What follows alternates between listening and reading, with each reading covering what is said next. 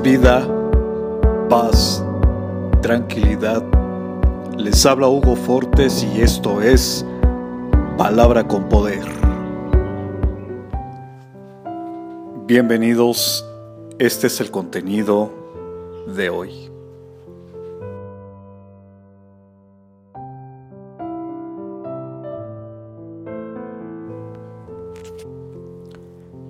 En la prueba conocemos a Dios de cerca, palpamos su gracia y su poder.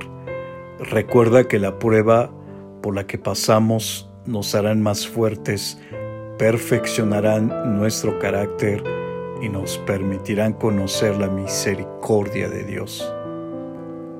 Por lo tanto, no desechen la firme confianza que tienen en el Señor. Tengan presente la gran recompensa compensa que les traerá. Perseverar con paciencia es lo que necesitan ahora para seguir haciendo la voluntad de Dios. Entonces recibirán todo lo que Él ha prometido. Hebreos capítulo 10 versos 35 y 36.